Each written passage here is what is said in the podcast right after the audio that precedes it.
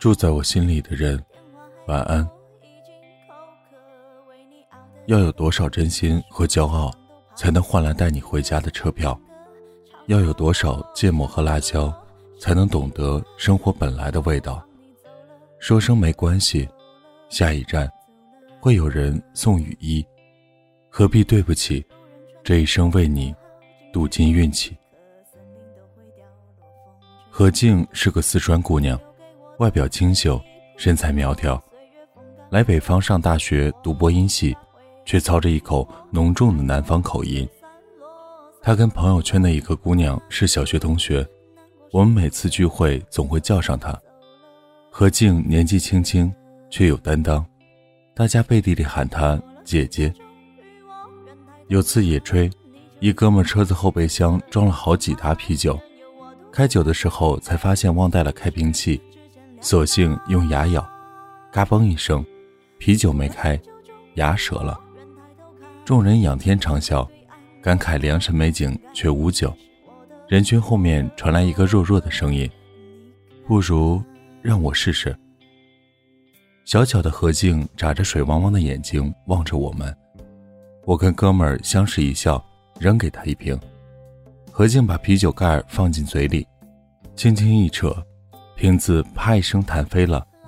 接着啪啪啪，十几瓶啤酒泡沫纷纷溢出，一字排开。众人呆住。何静笑呵呵地说：“别这么看着我，我爸爱喝酒，我六岁学着喝了点。”还有一次，我们参加北京的一次老乡会，喝到晚上十一点，暴雨。醉醺醺的一伙人打不到车子，等了大半天，终于有辆行驶缓慢的出租车经过。大概雨太大，司机没停，拧着往前开。众人呼天喊地的骂娘，小个子何静突然冲出去，冒雨对出租车穷追不止。没等我们反应过来，何静一把横在出租车前面，车子噌一下子停住，大家目瞪口呆。双脚蹬着一双六厘米的高跟鞋，冒雨堵住出租车。何静让众人彻底折服。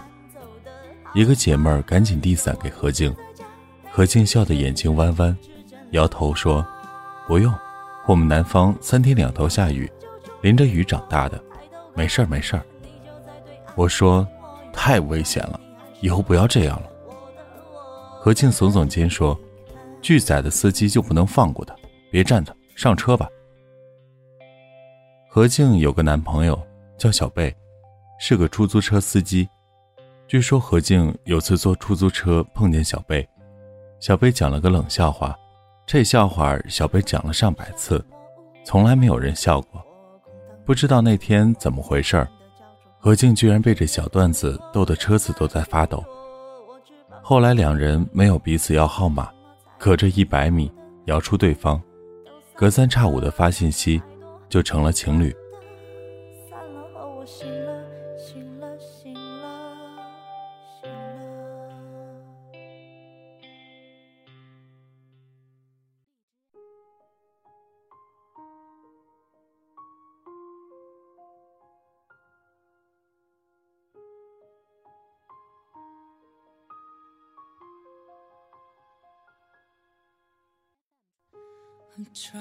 To hold my breath. Let it stay this way. 那时候何静在读大四，从学校搬出去跟小贝一起住，在朋友圈天天秀恩爱，被同僚们称为模范情侣。那时候何静晚自习，教学楼下准时停了一辆出租车，同学们都羡慕地说：“嘿呦。”找个免费的司机就是好，这年头有钱人好找，有心人很少。这在你的生活一直持续到毕业。何静每天早出晚归，忙得不可开交。北方雨水越来越多，小贝每天准时冒雨来接她。车子停在学校路灯下，雨水打湿玻璃，车里流淌着音乐。有次何静跟教授聊毕业论文，一直到深夜，他怕小贝等得着急，就发短信说晚点再来接他。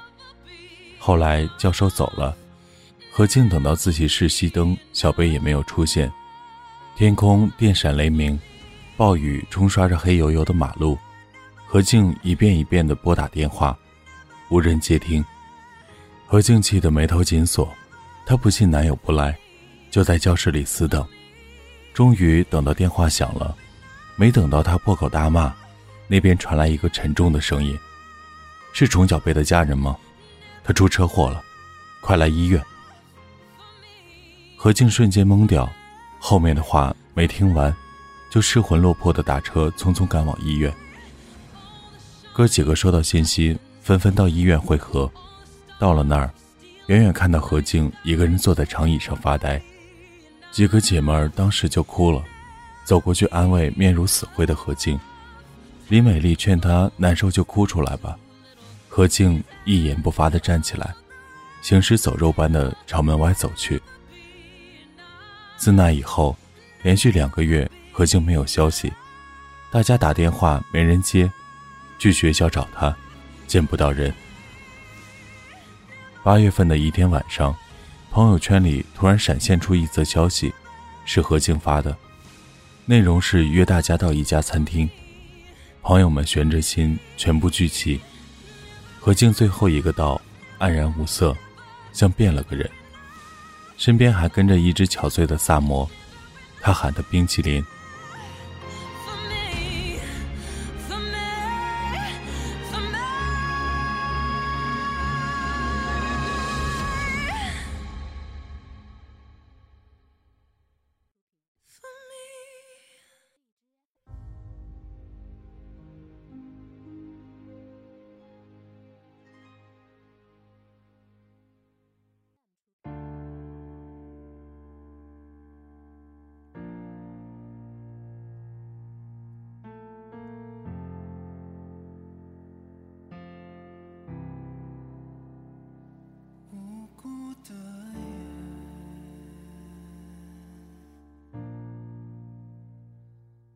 为了缓和气氛，哥们儿插科打诨，讲起了单位里有趣的事，大家七嘴八舌的附和着，气氛也有些缓和。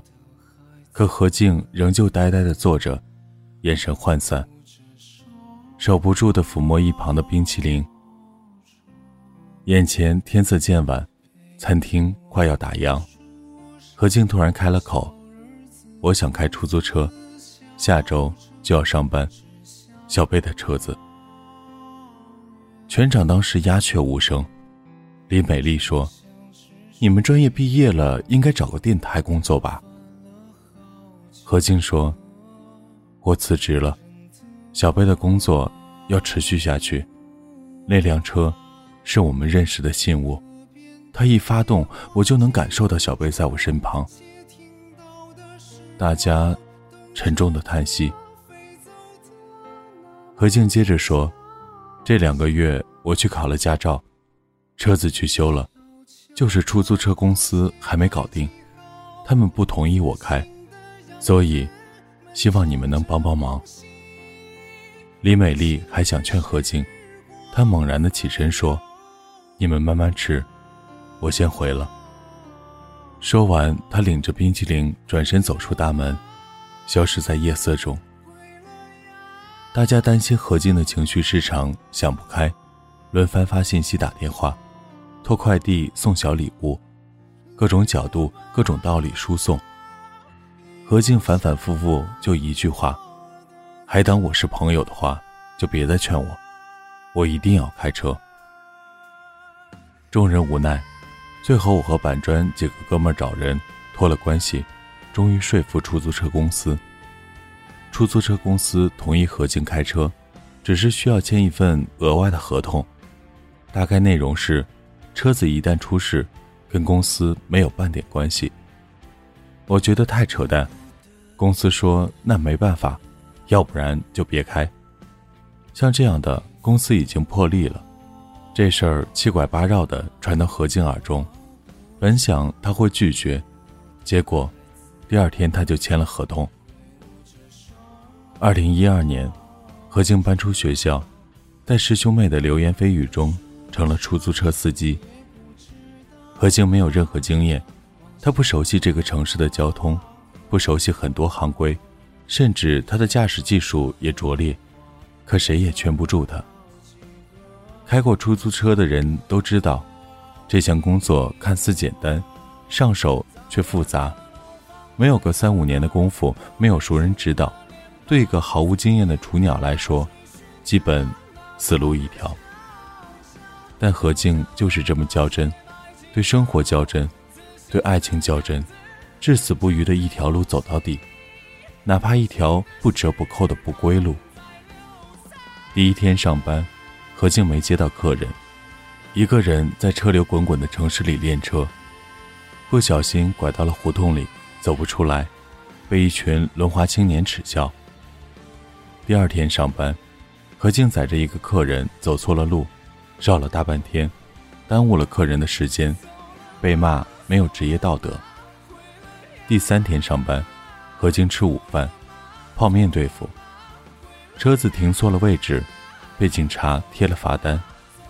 第四天上班，何静被一个喝醉酒的乘客调戏。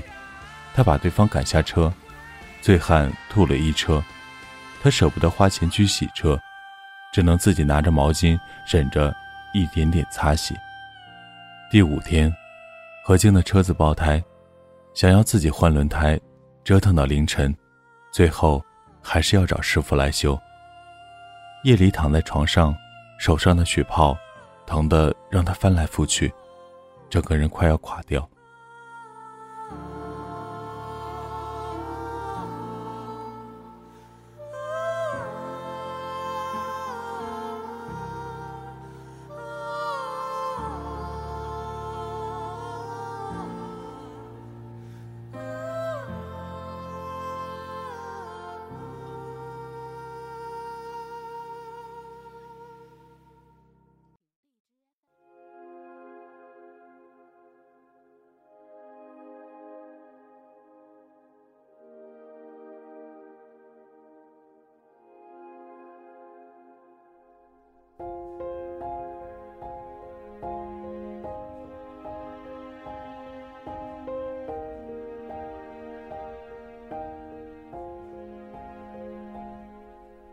是你给了我一把伞，撑住倾盆洒落的孤单。所以好想送你一。即便这样，何静依然没有放弃，每天起早贪黑的坚持着，还要照顾一天天瘦下去的冰淇淋。冰淇淋是小贝养了六年的萨摩。萨摩比起其他狗更通人性，它应该早就知道主人已经不在了。于是每天何静一开门，它就跑着去每天小贝交接出租车的地方等着，一等就是一天，眼睛发直的望着每次主人开过来的方向，泪汪汪的。何静怕冰淇淋出事，又不想强迫冰淇淋忘掉主人，就允许它出去一会儿，洗漱完毕后。开车把它拉回来。自从主人去世，冰淇淋变得焦躁不安。每天早上何静收拾完离开，晚上回来就被冰淇淋扯得乱糟糟一片。但何静注意到了，冰淇淋扯出的都是小贝用过的东西，手套、帽子、卡带等等。他是想从这些遗物里找寻主人留下的气息，所以。把整个房间当成了宣泄的出口。可是他能挽回些什么？除了记忆，一切都是空白。何静无奈，只好带着冰淇淋一起工作。在出租车里，冰淇淋听到车里卡带的声音，眼睛望向窗外，嘴里咕哝咕哝，大概在哭。很多客人因为看到副驾驶上窝着一条狗，就嫌弃的走开了。两个月后，何静收入可怜，加在一起不到两百块，还有两个罚单，整个人瘦弱嶙峋。可是还有房租，还要照顾冰淇淋。即使他想继续下去，生活已经亮了红灯。何静说：“小贝一直在我身边，没有离开，所以我不能让他失望。他在另一个世界里看着我，每天晚上，我都能听到他让我坚持着。”何静说：“我这个月比上个月赚得多，认识了大半个城市，只是我仍然没有学会他的那些段子，即便学会了，可是也说不出口。”我一直在想，何静是不是在寻找小贝留下的每一个气息？只有这样，他才能真正的快乐起来。可是，一个人永远活在过去里，快乐从何而来呢？冬至那天，烟花和雪花弥漫整个城市，透露着喜庆。大家放了假，热热闹闹的在全聚德吃饭聊天。李美丽一遍遍的打何静的电话，一直没人接听。李美丽叹口气说：“前几天我给她打通了电话，冰淇淋丢了。”大家瞠目结舌。李美丽说：“不过，又找到了。”我的心又往下一沉。李美丽说：“冰淇淋早上去接它的主人，那天不知道怎么了，也许看到了什么，疯狂地窜上公路，立刻搅混了交通，到处刹车声。”汽笛声，接着一辆车碰到了他，严重骨折，没死，伤得不轻。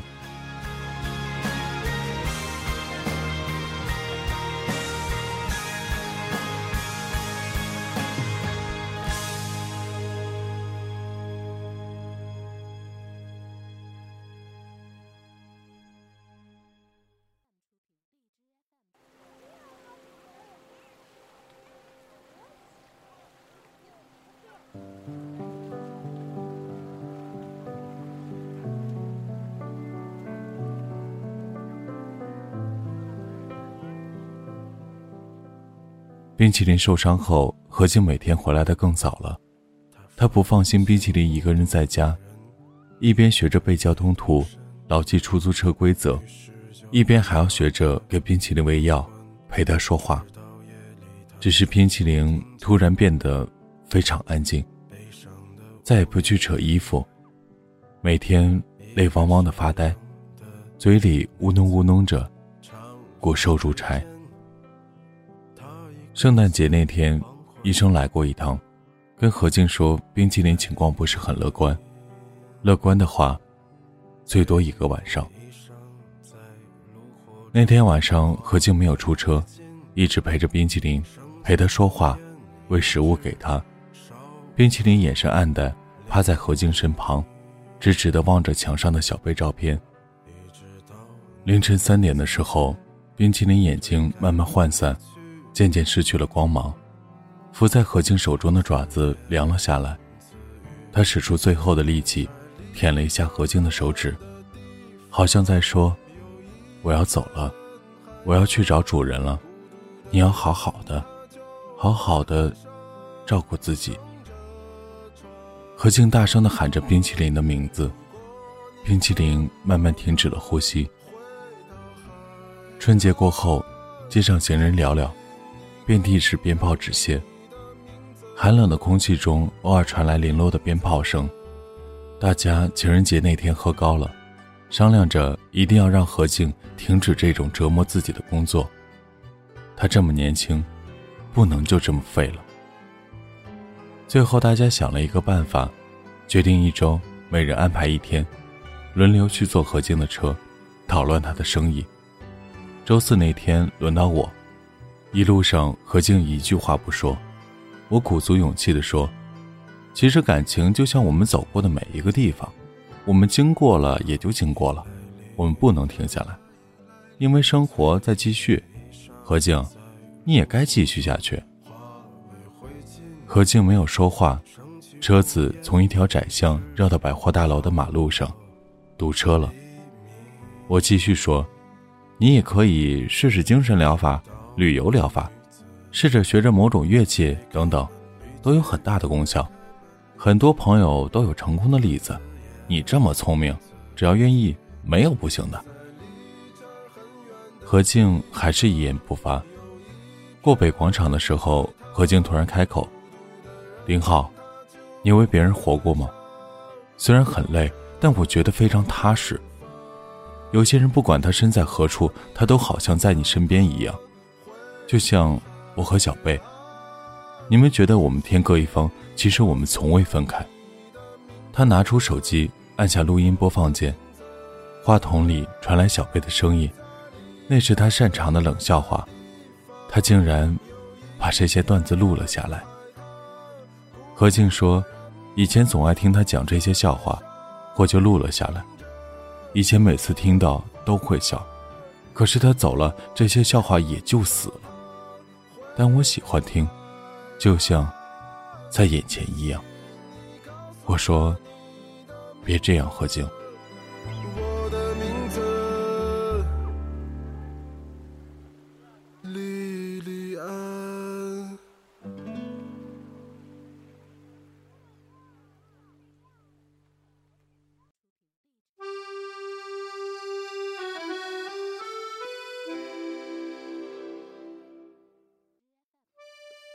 何静猛地转方向盘，急转弯。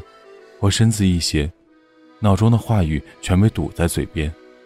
六月份，天气转热，传言何静生活已经十分拮据，大家决定凑些钱给他用，他却全都拒绝。八月份，听李美丽说，何静白天开完出租，晚上开始学着拉黑活，我无话可说。那些黑活每处都有人霸占。他这样等于坏了行规，我开始真正的为他担心。永远记得那天晚上，轮到我去当说客，何静在一家餐厅吃饭，我在一个隐蔽的角落里扒着米饭，他扎了马尾，埋头吃饭，没看到我。餐厅里另一桌是跟何静一样拉黑车的同行，他们议论的很大声，从内容上判断，应该是说何静男朋友小贝的。他们说：“听说那小子出车祸死了，人都撞得没形了。死就死了，还找了一个女司机。哎，你听说了吗？据说那妞怀孕了，未婚先孕，甩不了手。”我的怒火往上窜，斜眼看看不远处的何静，她仍然埋头吃面，一动不动。终于，那桌一个机关头的男子起身了。他走到何静旁边坐下来说：“哎，美女，何必那么卖命？我看你开车不行，我教你啊。”何静沉默不言，用餐巾纸擦了嘴巴。机关头更加肆无忌惮，将手放在了何静的肩膀。何静猛地推开，机关头一惊，还挺有脾气。告诉你，别抢老子地盘了，我都忍你好几次了。车都没学会开，还敢抢地盘？何静突然冷冷地说：“你怎么知道我不会开？敢跟我比吗？”机关头一愣，讪笑着说：“哈哈，跟我比？好，好，你怎么比？老子通通让你。”何静让下筷子，一字一句地说：“绕三个城区，以最快的速度到这里，晚到者。”算输。说完，两人结账走人，我跟其他人跟过去。他们坐进机关子头的车子，我拉开车门，一屁股坐到何静的副驾驶上。机关子头的车发出爆笑声，发动了引擎。我说：“何静，要不算了。”何静打断我的话说：“我不能让小贝看不起我。”随着轰隆隆几声。两辆车像离弦的箭一样朝前驶去，后面还跟着大呼小叫的出租车，跟着一起看热闹。一场无与伦比的出租车狂飙赛开始了。何静驾驶着小贝的捷达出租车，抵达百货大楼，从百货大楼穿过四惠东，再从四惠东绕到朝阳区委，从朝阳区委的望京西路到公主坟。开始是两辆车并排前行。很快，机关头就把何静远远地甩在后面。车窗外灯光一束束地打在何静的脸庞，车子风驰电掣般地往前行驶。何静猛踩油门，何静猛打方向盘，何静超过一辆又一辆车。豁出生命只是为了还爱情一个尊严。可是，老子还在上面啊！我可不想就这样做个冤死鬼。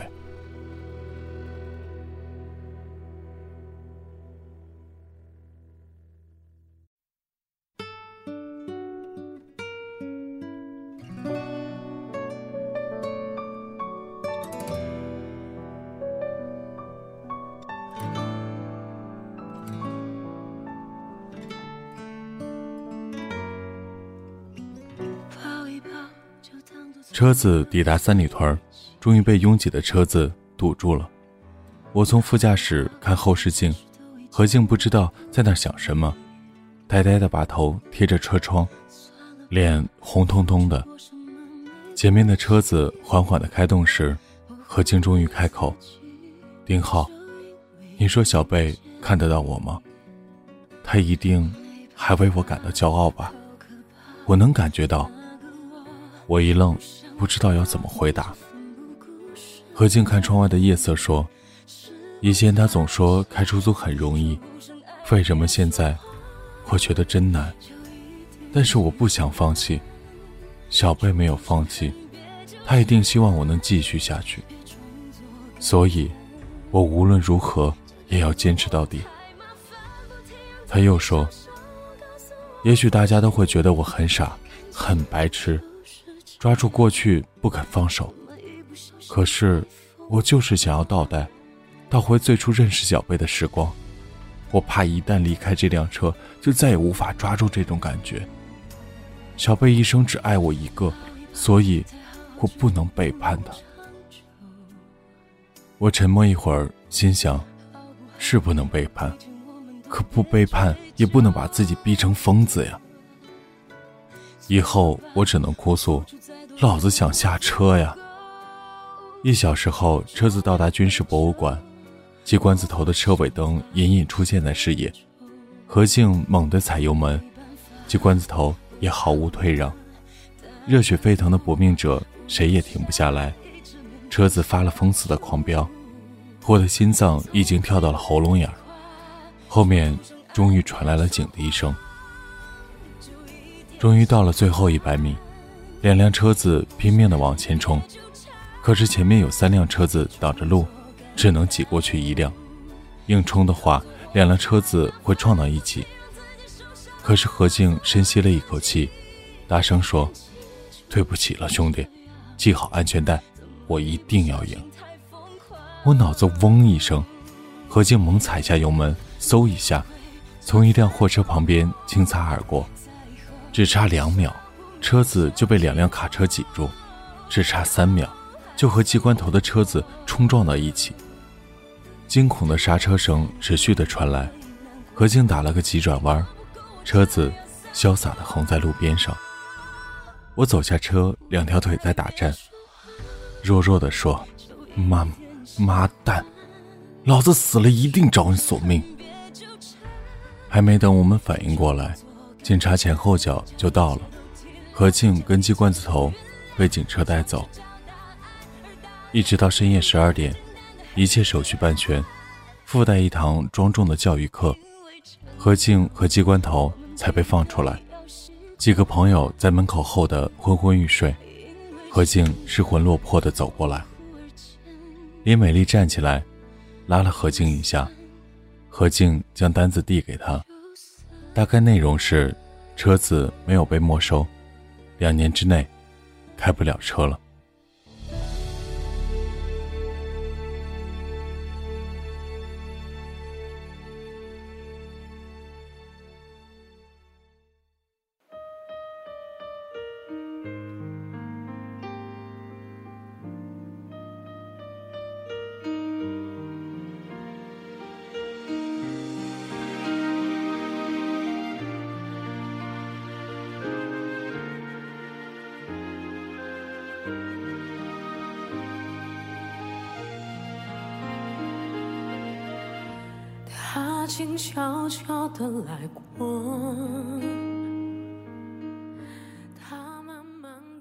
深了，路灯昏黄的光打亮何静的脸庞，她突然蹲下来，哭得声嘶力竭。平生第一次见她哭，她边哭边喊出声音：“对不起，小贝，对不起，对不起啊！”我憋住眼泪，李美丽眼泪汪汪的。这一刻，大家心知肚明，何静终于重生了。二零一三年的三月，何静卖掉车子，房子转租给别人，给大家分别买了份小礼物，悄悄地离开北京，销声匿迹。八月份的一个晚上，我突然接到他的电话，何静说他在大理的一家酒吧，来这里已经好几个月了，喜欢这里四季如春。我说听起来很棒呀。何静说。我在这里找了份电台的工作，傍晚去泡吧，在篝火旁听流浪歌手唱歌。大理是一个美得让人心醉的城市，白天碧海蓝天，夜晚灯火迷醉的让人想落泪。真后悔以前没有好好省下钱来这里旅游，把整个人扔进这个古朴迷幻的地方，一切烦心的事都随风而去了，一辈子都不会觉得寂寞。何静顿了顿，接着说：“刚来的那段时间，我几度想回去，每天晚上被噩梦叫醒。可是现在，我愿意回去了。住在这里，我可以将某个人放到另外一个位置，这个位置属于我生活的一部分，却不再左右我的生活。其实我想通了，即便我穿过所有以后的迷雾，驾驶一辈子出租。”他也不会回来了。我说：“恭喜你，终于活过来了。”何静笑笑说：“有空听听我的电台。”我说：“好啊，什么名字？”何静说：“倒带人。”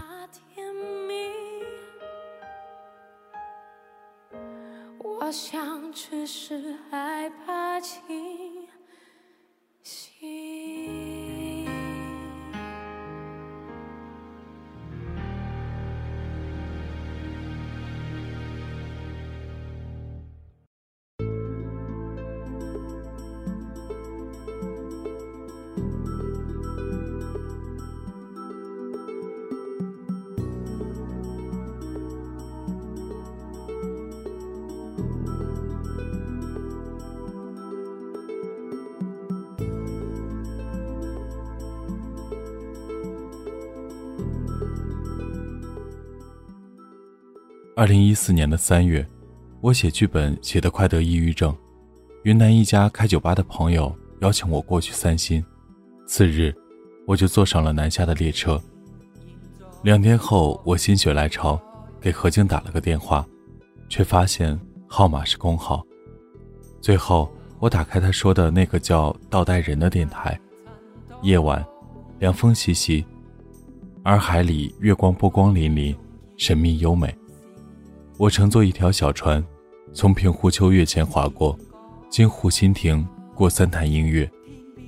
大理的三潭映月是西湖三座小岛中最大的一个，湖前有三座石塔，即所谓三潭。欢呼雀跃的游客在塔前点上蜡烛，烛光、月色、湖光交相辉映，一路灯光闪烁，暖风徐徐。天上的孔明灯一盏盏升起，我忍不住叹息：“此人间真绝景。”我打开手机搜寻何静的电台，电量提示不足，信号也不好。好不容易找到那个电台，声音却断断续续：“大家好，我是你们的老朋友何静。从前我像你们一样，在最好的年华遇到了此生最刻骨铭心的人。”可是，像所有的童话故事里结局一样，我们没有在一起。信号断掉了，我努力调试。那个人曾告诉我，会一辈子不离开我，每天都会开着车送我接我。可他食言了，我不怪他，因为人胜得过自己，却抵不过命运。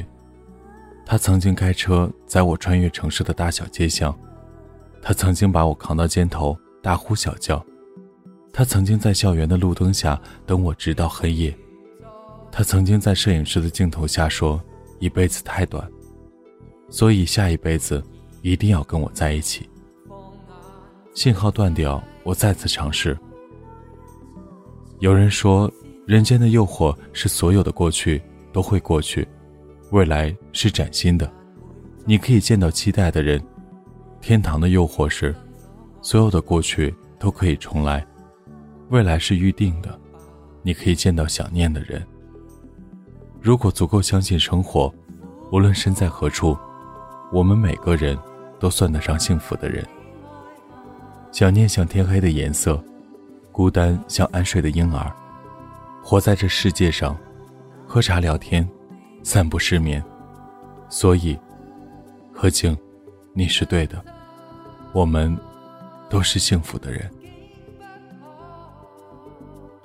这里是给失眠讲故事，愿这里的故事能温暖你的耳朵，给你一段美梦。晚安，陌生人。